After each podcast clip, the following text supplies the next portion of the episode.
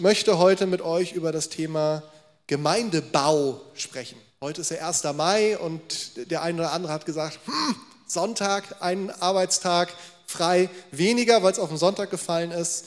Und ich möchte tatsächlich auch heute das Thema Arbeit in den Mittelpunkt stellen, aber ein bisschen anders, als man vielleicht denken könnte.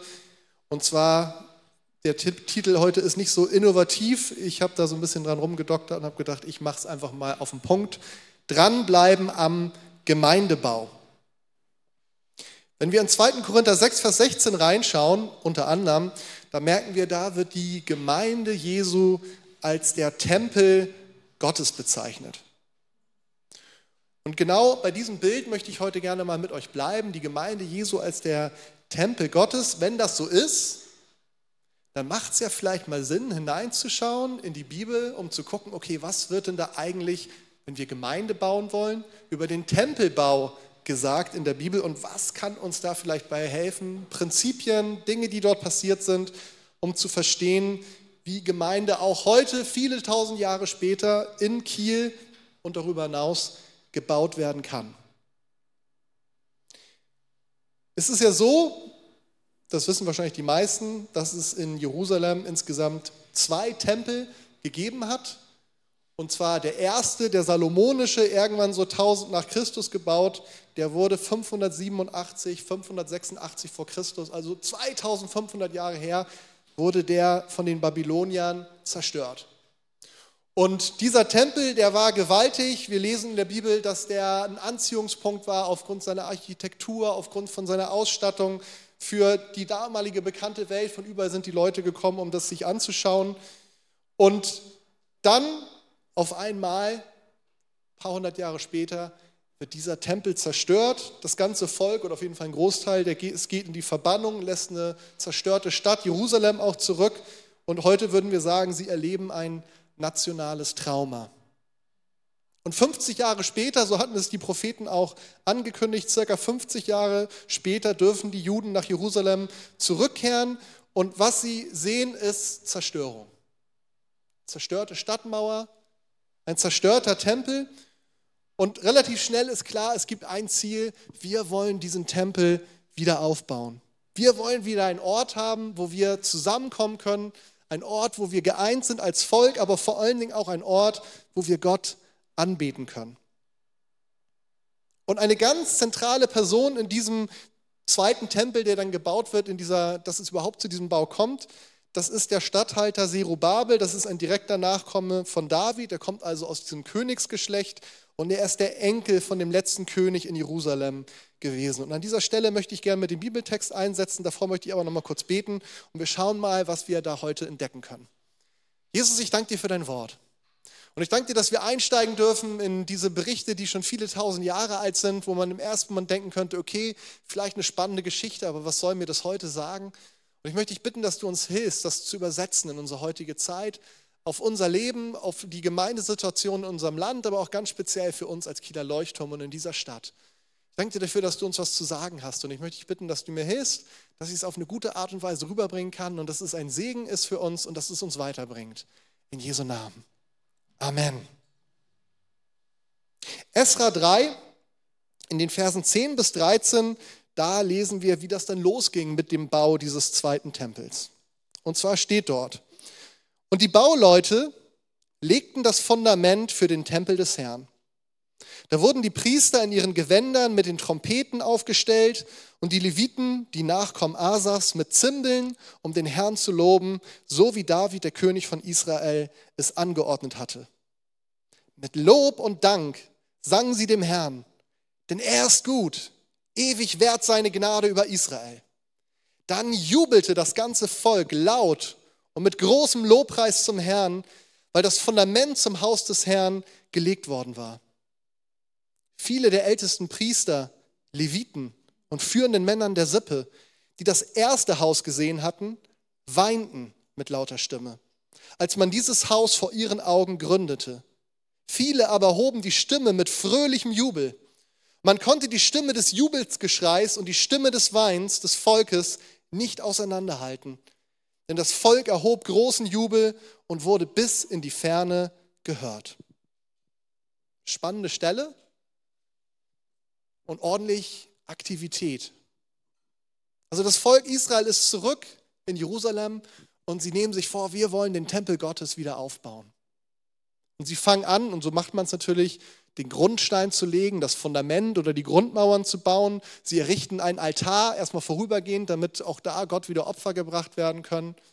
Und das, was wir dort sehen, ist eine unglaubliche Mischung von Gefühlen.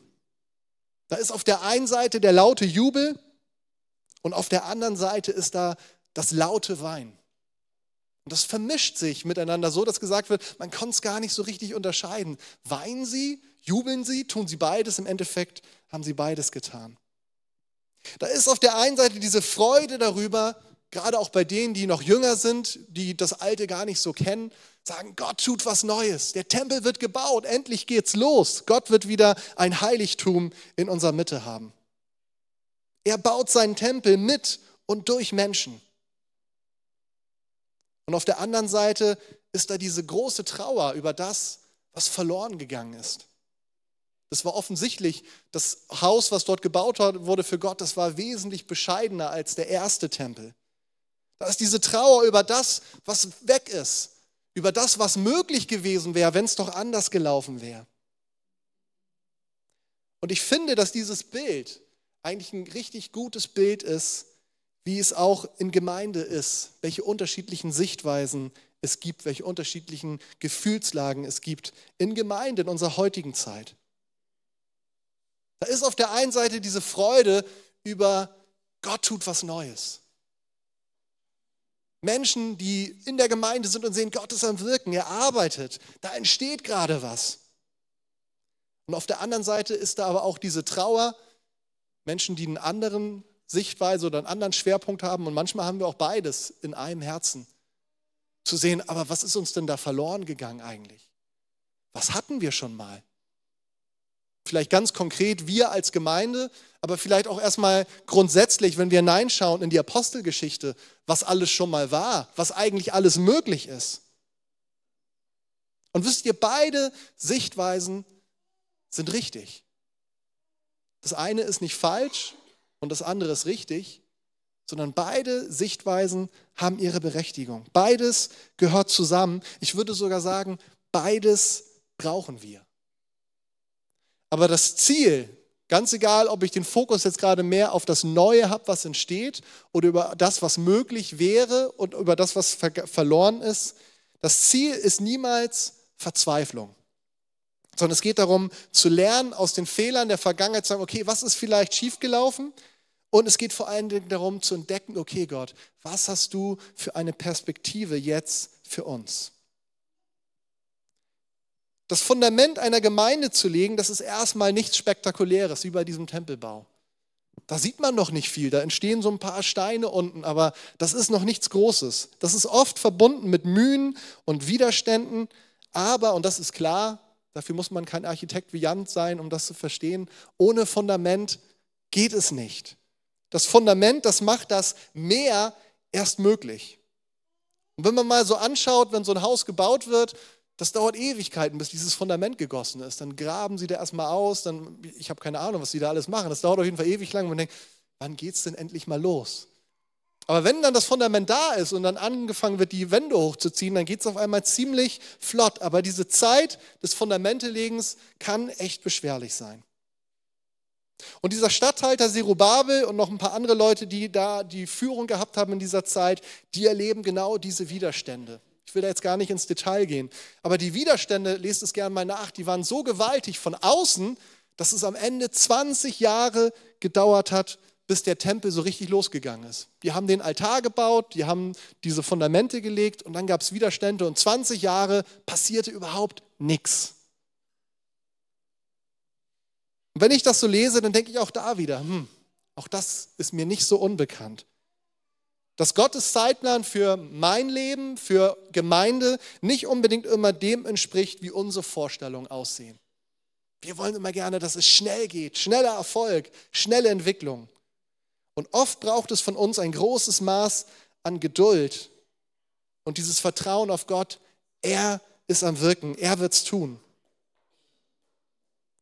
Aber das Geniale ist, wenn wir dranbleiben, und das ist eine Sache, die wir aus dieser Geschichte lernen dürfen, wenn wir dranbleiben, dann wird die Wartezeit zu einer Zeit der Vorbereitung, zu einer Zeit der Veränderung. Er arbeitet in uns, auch wenn unsere Umstände, unsere äußeren Umstände nicht unbedingt danach aussehen, dass sich gerade groß was am Verändern ist. Und genauso lesen wir es auch in der Bibel. Wir gehen jetzt mal aus dem Buch Esra zum Propheten Haggai, der uns davon berichtet, nach diesen 20 Jahren, was passiert ist bei diesem Bau des zweiten Tempels. Da gab es nämlich einen Neustart. Und zwar Haggai Kapitel 1, die Verse 1 bis 15. Am ersten Tag des sechsten Monats des zweiten Jahres der Herrschaft von König Darius schickte der Herr Zerubabel, dem Sohn Shealtiels und Statthalter von Juda, und Jeschua, dem Sohn Jozadaks, dem hohen Priester, durch den Propheten Haggai eine Botschaft. Es gibt also einen neuen König, der regiert in dem Land. Und mit diesem neuen König kommt eine neue Botschaft. So spricht der Herr, der Allmächtige. Im Volk heißt es, die Zeit das Haus des Herrn aufzubauen, ist noch nicht gekommen. Deshalb sandte der Herr durch den Propheten Haggai folgende Botschaft. Ist jetzt etwa die Zeit für euch, in euren holzvertäfelten Häusern zu wohnen, während dieses Haus in Trümmern liegt? So spricht der Herr der Allmächtige. Seht doch, wie es euch geht. Ihr habt viel ausgesät, aber wenig geerntet. Ihr habt zwar zu essen, aber ihr werdet nicht satt. Ihr habt zu trinken, doch euer Durst bleibt ungestillt. Ihr habt Kleidung, doch sie hält euch nicht warm. Und die Lohnarbeiter müssen ihr Geld in löchrige Beutel stecken. So spricht der Herr, der Allmächtige. Seht doch mit dem Herzen auf euren Weg. Seht doch mit dem Herzen auf euren Weg. Steigt auf den Berg, holt Holz und baut das Haus auf. So werde ich geehrt und ihr macht mir Freude damit. Ihr habt auf vieles gehofft, doch bekamt ihr nur wenig. Und als ihr das wenige ins Haus brachtet, blies ich es fort. Warum ich das tat? Weil mein Haus in Trümmern liegt, während ihr euch eifrig Häuser baut, spricht der Herr der Allmächtige. Deshalb hat der Himmel den Tau zurückgehalten und die Erde ihre Ernte. Ich habe über die Äcker und Hügel eine Dürre geschickt, über das Korn, die Trauben und Oliven und über alles andere, was der Acker hervorbringt, sowie über die Menschen und das Vieh und über alles, wofür ihr so hart gearbeitet habt. So viel erstmal zur Ansage an die Leiter und an das Volk durch den Propheten Haggai. Was passiert jetzt? Vers 12. Da gehorchten Zerubabel, der Sohn Sheatils, Jeschua, der Sohn Jozadaks, der hohe Priester, und das ganze Rest des Volkes der Stimme des Herrn ihres Gottes und den Worten des Propheten Haggai, wie der Herr ihr Gott ihnen geschickt hatte. Nun hatte das Volk Ehrfurcht vor dem Herrn. Haggai, der Bote des Herrn, verkündigte dem Volk folgende Botschaft des Herrn. Ich bin mit euch, spricht der Herr. Und der Herr weckte den Geist Zerubabels, des Sohns Sheatils, des Statthalters von Juda, den Geist Jeschuas, des Sohnes Jozadaks, des hohen Priesters und den Geist des ganzen übrigen Volkes. Sie kamen und fingen mit der Arbeit am Haus des Herrn, des Allmächtigen ihres Gottes an. Das war am 24. Tag des sechsten Monats im zweiten Regierungsjahr von König Darius. Ziemlich langer Text. Wir wollen mal reinschauen, was hat der uns zu sagen. Wir fangen mal an mit dem Ausgangspunkt, mit der Frage, wo stand das Volk Israel am Anfang und wo stehen wir vielleicht auch. Und ich habe es mal so übertitelt mit dem Titel Egozentrik. Gott spricht durch den Propheten Hagel in eine Situation in seinem Volk hinein, die auch ganz genau so eigentlich auf unsere heutige Zeit passen könnte. Das Volk Israel ist zurückgekehrt aus der Verbannung. Es sind jetzt einige 20 Jahre, also zwei Jahrzehnte vergangen. Man hat sich gut eingerichtet, aber so der deutsche Häuslebauer, der weiß das, man kann es immer noch ein bisschen schöner machen. Man kann immer noch optimieren. Und wenn wir nicht beim Häuserbau sind, selbst für uns als Menschen gibt es ja so heutzutage diesen, ähm, diese Ausrede Selbstoptimierung man kann das Leben immer noch ein bisschen besser, man kann es immer noch ein bisschen schöner machen, noch ein bisschen mehr verdienen, ein bisschen mehr Garten und was auch immer im Leben. Und genau das ist auch da der Fall gewesen. Hagai sagt, Leute, eure Häuser sind schon längst fertig, ihr seid jetzt dabei, es so richtig schick mit der Holzvertäfelung zu machen. Das ist ja auch alles in Ordnung. Das Problem ist nur, dass das Haus Gottes, da nach wie vor steht das Fundament und der Altar. Nichts ist in den letzten 20 Jahren passiert. Und diese Aussage, die zielt auf die Prioritäten in unserem persönlichen Leben ab. Welchen Stellenwert geben wir dem Reich Gottes in unserem Leben? Welchen Stellenwert geben wir seiner Gemeinde in unserem Leben? Und ganz wichtig, wir haben ihm hier eine Kollekte eingesammelt. Das ist ein Teil davon. Aber es geht nicht zuerst um das Materielle, sondern es geht vielmehr um unsere Haltung. Und wenn wir ehrlich sind, dann kennst du vielleicht auch diesen Satz aus deinem inneren Selbstgespräch. Vielleicht würdest du es nicht so krass formulieren, aber wenn wir ehrlich sind, würden wir sagen, ja, da ist was dran. Dass wir sagen, jetzt ist gerade keine Zeit dafür. Ich muss erst dieses machen und ich muss jenes machen und dann bin ich frei, wirklich so mich mit ganzem Einsatz in das Reich Gottes hinein zu investieren. Das Problem ist nur, dieses dann, wenn wir diese Haltung haben, es wird niemals kommen. Es wird immer wieder irgendwas anderes sein, dass wir sagen, jetzt gerade ist noch kein guter Zeitpunkt. Es wird immer wieder neue Gründe geben, warum wir noch nicht so weit sind. Und Jesus selbst sagte in Matthäus 6, Vers 33, trachtet aber zuerst nach dem Reich Gottes und nach seiner Gerechtigkeit. Und dies alles wird euch hinzugefügt werden. Und da spricht er über unsere tagtäglichen Bedürfnisse, um unser Essen, was wir anziehen sollen, unsere Grundbedürfnisse, was uns wichtig ist, es gemütlich und schön im Leben zu haben. All das ist nicht schlecht. Aber Jesus sagt, unser Fokus, unsere Perspektive sollte auf Gott ausgerichtet sein. Und Haggai beschreibt das mit folgenden Worten. Er sagt, ihr seid so viel am Arbeiten. Ihr versucht es euch so richtig schön zu machen, euch irgendwie Wohlstand zu arbeiten. Und am Ende benutzt er dieses Bild, es rinnt euch durch die Finger. Ihr könnt es nicht halten, obwohl ihr so viel investiert. Und er sagt, Leute, das ist kein Zufall. Das ist nicht irgendwie gerade, dass ihr eine Pechsträhne habt, sondern das ist etwas, was Gott ganz bewusst in eurem Leben zulässt, weil ihr die Prioritäten falsch gesetzt habt. Und jeder kann sich selbst nur diese Frage stellen, wie ist es mit meiner Zeit? Wie ist es mit den Fähigkeiten, die ich von Gott bekommen habe? Wie ist es mein Wünsch, mit meinen Wünschen, mit meinen Finanzen und was alles so dazugehört, was mir wichtig ist? Setze ich das zuerst für Gott und in seinem Sinne ein? Habe ich überhaupt diese Frage, die mich bewegt, immer wieder, Gott, wie kann ich es für dich einsetzen? Ich möchte es dir zur Verfügung stellen. Oder bin ich eher so unterwegs und sage, nein, ich muss es erstmal für mich gut machen. Wie ist da unsere Haltung? Das ist die Ausgangslage. Die Ausgangslage vom Volk Israel, bevor es wieder losgeht und auch ganz oft die Ausgangslage, ich glaube auf jeden Fall in unserem Land, was das Volk Gottes angeht. Und die Frage ist, was möchte Gott von uns? Und die Aussage und die Antwort auf diese Frage, die ist ganz einfach. Drei Buchstaben. Bau. Du sollst bauen. Er hat uns als Arbeiter zum Bau seines Reiches berufen und er setzt uns selbst als lebendige Steine in diesen Bau ein. So zum Beispiel 1. Petrus 2, Vers 5. Und nun lasst euch von Gott als lebendige Steine in seinen geistlichen Tempel einbauen. Ihr sollt Gottes heilige Priester sein und ihm geistliche Opfer bringen, die er durch eure Gemeinschaft mit Jesus Christus annimmt. Und dazu nochmal Psalm 127 ab Vers 1. Wenn der Herr nicht das Haus baut, ist die Arbeit der Bauleute vergeblich. Wenn der Herr die Stadt nicht beschützt, ist es vergeblich, sie mit Wachen zu umgeben. Es ist vergeblich, vom frühen Morgen bis in die späte Nacht hart zu arbeiten, immer in Sorge, ob ihr genug zu essen habt. Denn denen, die Gott lieben, gibt er es im Schlaf. Spannend, oder?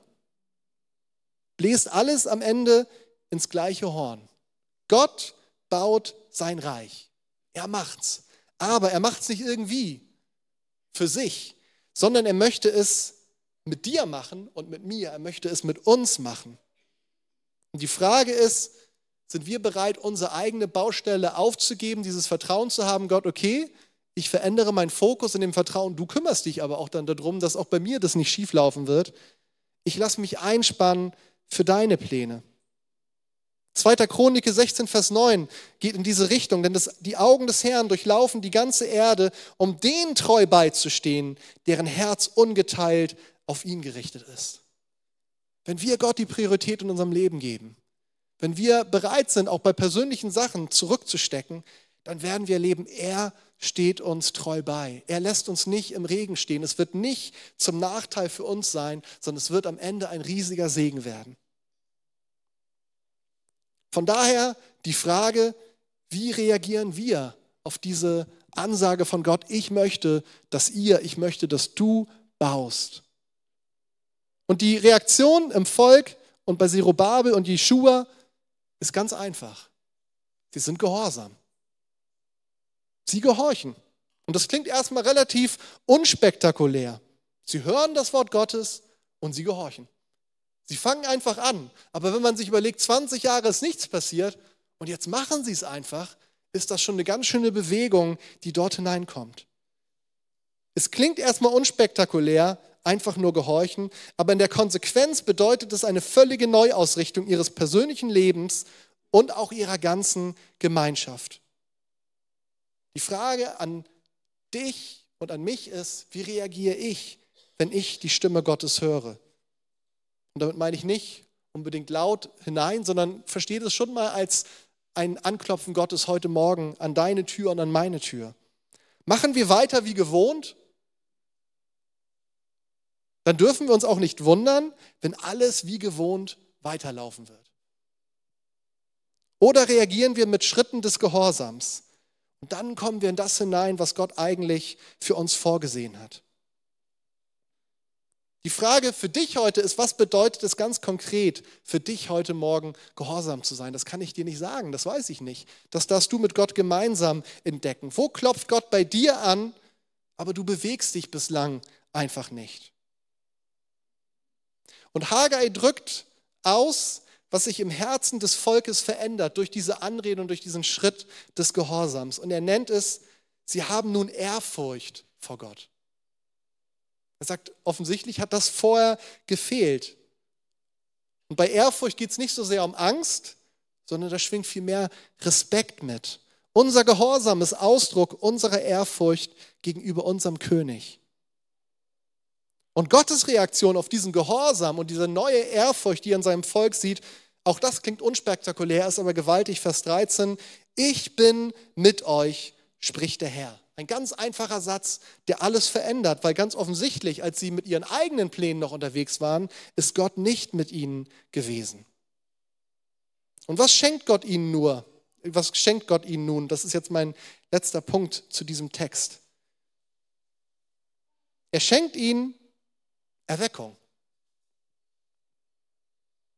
Und ich weiß nicht, ob du was mit diesem Begriff anfangen kannst, Erweckung. Solange ich in der Gemeinde unterwegs bin, wird darüber gesprochen, wir wollen Erweckung. Da gibt es Erweckung, hier bei uns leider nicht, aber es soll bei uns Erweckung geben. Es ist aktuell offensichtlich noch nicht so eingetreten, wie wir uns das vorstellen. Aber wenn wir so anfangen, unterwegs zu sein, wie das Volk Israel damals, dann wird Gott Erweckung schenken. Und das ist erstmal nicht irgendwas Großes, Gewaltiges nach außen, sondern wie es hier beschrieben wird, es ist etwas, was in den Herzen der Menschen passiert. Gott erweckt das Herz der Leiter, er erweckt das Herz des Volkes. Gottes Antwort auf den Gehorsam seines Volkes ist Erweckung. Wir sehen also, Gehorsam ist erstmal nur eine innere Entscheidung, aber was nun folgt auf diese Entscheidung, das ist wirklich eine echte Veränderung. Und ich muss daran denken, wenn ich darüber spreche, an 1. Korinther 2, die Verse 9 bis 11, weil es da genau um dieses Thema geht, was passiert mit dem Herzen. Was kein Auge gesehen und kein Ohr gehört hat und in keines Menschen Herz gekommen ist. Was Gott denen bereitet hat, die ihn lieben. Uns aber hat Gott es offenbart durch den Geist. Denn der Geist erforscht alles, auch die Tiefen Gottes. Denn wer von den Menschen weiß, was im Menschen ist, als nur der Geist des Menschen, der in ihm ist? So hat auch niemand erkannt, was in Gott ist, als nur der Geist Gottes.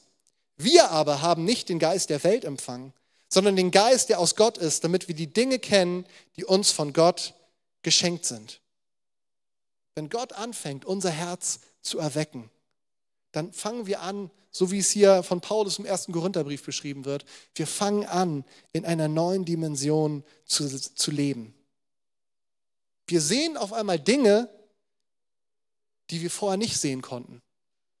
Damit meint es nicht, dass wir irgendwelche Halluzinationen haben, sondern wir sehen auf einmal Dinge, die wir vorher nicht sehen konnten, obwohl sie eigentlich da waren. Und das ist das Werk seines Heiligen Geistes in unserem Herzen. Es ist wie ein Aufwachen und deswegen passt auch dieser Begriff Aufwachen. Es ist wie ein Aufwachen nach langem Schlaf. Auf einmal sehen wir die Realität. 20 Jahre passiert nichts. Und einfach, weil sie gehorsam sind, fangen sie auf einmal an aufzuwachen und sehen, Gott hat ja noch viel mehr vor mit uns. Es geht nicht nur darum, dass wir uns hier irgendwie einrichten, dass wir irgendwie überleben hier, nachdem wir so geschlagen worden sind, sondern Gott hat eine echte Perspektive. Kennst du die Dinge, die dir von Gott geschenkt sind? Wenn ich das so lese, was hier im ersten Korinther steht, würde ich mal für uns alle ganz frech behaupten, ich glaube noch nicht so ganz. Ich glaube, dann wären wir anders unterwegs. Aber lass uns nicht damit zufrieden geben, dass wir es noch nicht ganz kennen, sondern sagen, ja Gott, ich will das entdecken, was du mir geschenkt hast, was du mir noch schenken willst. Gott erweckte damals den Geist seines Volkes und ihrer Anführer und das Resultat, das war der Weiterbau und die Vollendung des Tempels. Und ich glaube, dass Gott ganz genauso heute für uns als Kieler Leuchtturm, als Gemeinde hier vor Ort, aber auch für die ganzen anderen Gemeinden in dieser Stadt und auch als für seine Gemeinde in diesem Land, er möchte ganz neu uns erwecken und sagen, ich bin noch nicht fertig mit euch. Wir haben gerade eigentlich erst angefangen. Es ist gerade mal das Fundament, wenn überhaupt, aber da ist noch so viel mehr, was ich mit euch und durch euch tun will. Ich möchte euch dazu bringen, dass ihr ein Ort werdet als Gemeinde, wo ich in der Mitte stehe, wo ich verherrlicht werde, wo Menschen einander begegnen können in meiner Gegenwart. Das führt mich zum Schluss meiner Predigt und zum letzten Punkt, den ich Perspektive genannt habe. Ich möchte dazu gerne nochmal den Haggai euch mitgeben, das zweite Kapitel ab Vers 1. Der Tempel ist fertig, man könnte sagen, okay, der Sack ist zu, aber Haggai, der kommt nochmal mit einer Botschaft zu den Leitern, die er ihnen mitgibt. Am 21. Tag des siebten Monats sandte der Herr eine Botschaft durch den Propheten Haggai. Sag Zerubabel, dem Sohn Sheatils, Statthalter von Juda, und Jeschua, dem Sohn Jozadaks, dem Hohepriester und dem übrigen Volk. Gibt es jemanden unter euch, der sich noch an dieses Haus erinnert und daran, wie herrlich es früher einmal war?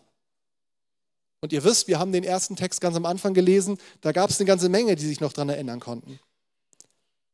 Welchen Eindruck macht es heute auf euch, jetzt wo es fertig ist? Sieht es nicht jetzt nach nichts aus? Krasse Ansage, oder? Da haben sie jetzt mit Mühe gebaut, 20 Jahre Stillstand, jetzt ist es fertig und Gott schickt seinen Propheten und stellt diese Frage, was wahrscheinlich dann aber auch viele gedacht haben, die es kannten, sieht es jetzt, sieht es nicht jetzt nach nichts aus? Doch, fasse Mut, Zerubabel, spricht der Herr. Fasse Mut, Jeschua, Sohn Jozadaks, hoher Priester. Fasse Mut, Volk, das im Land lebt, spricht der Herr. Und arbeitet.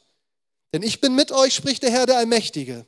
Mein Geist bleibt bei euch, wie ich es mit euch vereinbart habe, als ihr aus Ägypten gekommen seid. Deshalb fürchtet euch nicht, denn so spricht der Herr, der Allmächtige. In Kürze werde ich den Himmel und die Erde noch einmal erschüttern, sodass Meere und Festland beben werden. Die Völker werde ich aufrütteln und die Schätze aller Nationen werden kommen. Ich werde dieses Haus mit Herrlichkeit erfüllen, spricht der Herr, der Allmächtige. Das Silber gehört mir und das Gold gehört mir, spricht der Herr, der Allmächtige. Die künftige Herrlichkeit dieses Hauses wird größer sein als seine vergangene Herrlichkeit, spricht der Herr, der Allmächtige. An diesen Ort werde ich Frieden bringen. Dies sagt der Herr, der Allmächtige. Ich weiß nicht, ob euch aufgefallen ist in diesem Haggai-Text, Gott taucht ja auf in der Bibel mit ganz unterschiedlichen Namen. Sowohl in dem ersten als auch in diesem nennt er sich immer wieder der Allmächtige. Warum macht er das? um seinem Volk darauf hinzuweisen, Leute, es geht nicht um eure Kraft, es geht nicht um eure Fähigkeiten, sondern es geht um das, was ich tun kann. Ich bin allmächtig, ich kann alles tun. Dieser zweite Tempel, die haben ihn mit viel Mühe gebaut, aber er war kleiner als der erste und was auch was ganz Entscheidendes war, das Allerheiligste, wo so lange die Bundeslade gestanden hatte, mit diesen Tafeln, dem Stab von Aaron, der ergrünt war und dann ähm, auch so grün blieb. Und ein bisschen von diesem Manna in der Wüste, was sie bekommen hatten, diese Versorgung jeden Tag neu, das war in dieser Bundeslade drin. Wir wissen im zweiten Tempel, wo auch immer sie geblieben ist, könnt ihr Indiana Jones fragen. Die Bundeslade war fort. Also das Allerheiligste war ein Ort, der war leer. Fühlt sich nicht so gut an erstmal, oder? Haben sie diesen tollen Tempel gebaut und der Kern, der ist leer. Und von den Ausmaßen und von der Ausstattung nichts im Vergleich zu dem, was Salomo damals gemacht hat. Wenn wir noch mal ein paar hundert Jahre weitergehen, dann sehen wir, dass dieser zweite Tempel dann unter Herodes auch noch mal prachtvoll ausgebaut worden ist. Aber wenn wir noch ein Stück weitergehen, dann sehen wir, dieser Tempel wurde von den Römern zerstört. Und so wie Jesus es angekündigt hat, es ist kein Stein auf dem anderen geblieben, im wahrsten Sinne des Wortes. Weil bei dem, als sie den niedergebrannt haben, das Gold geschmolzen ist und zwischen die Ritzen gelaufen ist und die Römer haben die Steine auseinandergebrochen, um an dieses Gold ranzukommen. Nur ein Steinhaufen ist zurückgeblieben das, was da ist, das können wir bis heute in Jerusalem sehen. Das wusste Zerubabel nicht, das wusste das Volk nicht, was alles kommen wird. Das, was sie wussten, ist, wir haben es jetzt geschafft, aber so wirklich im Vergleich zu damals, was ist es schon? Und Gott gibt ihnen recht und sagt, ja, ihr habt recht. Das ist nicht so gewaltig, das ist nicht so großartig. Aber er sagt, wisst ihr was, das, was ihr jetzt gerade seht, das ist noch nicht das Ende. Das ist ein Zwischenschritt. Das ist ein neuer Anfang. Aber ich, der Allmächtige, werde dafür sorgen, dass was ganz anderes daraus geschieht. Und das, was er im Blick hat, und wenn man mal so sich die Wörter anguckt, da haben wir jetzt nicht die Zeit für, dann wird es eigentlich sehr deutlich. Das ist nicht der Ausbau von Herodes. Vielleicht auch nicht ein dritter Tempel, der irgendwann in Jerusalem vielleicht nochmal gebaut wird, wenn wir in der Offenbarung lesen, könnte man denken. Sondern das, worum es geht, ist seine Gemeinde, die kommen wird, die der Tempel des lebendigen Gottes heute in dieser Zeit bis heute ist. Wenn wir auf Gemeinde schauen, in unserem Land und lokal, dann kann uns das manchmal vielleicht wie Zerubabel gehen und sagen, was ist denn das schon, was wir gerade da haben? Aber Gottes Ermutigung ist, dass er sagt, fasst Mut, fasst Mut und arbeitet, weil ich noch längst nicht mit euch am Ende bin. Ich fange gerade erst an. Ich werde dieses Haus mit Herrlichkeit erfüllen. Und ich möchte das in Anspruch nehmen, für uns als Gemeinde, aber auch für uns als Gemeinde in diesem Land. Ich werde dieses Haus mit Herrlichkeit erfüllen. Die künftige Herrlichkeit dieses Hauses wird größer sein als seine vergangene Herrlichkeit. An diesem Ort werde ich Frieden bringen. Die Gemeinde Jesu, ein Ort der Herrlichkeit Gottes, ein Ort des Friedens. Das ist unsere Bestimmung. Das ist deine Bestimmung, ein Teil davon zu sein. Unsere Aufgabe ist es, Mut zu fassen und zu arbeiten und Gott zu vertrauen, dass er sein Werk vollenden wird.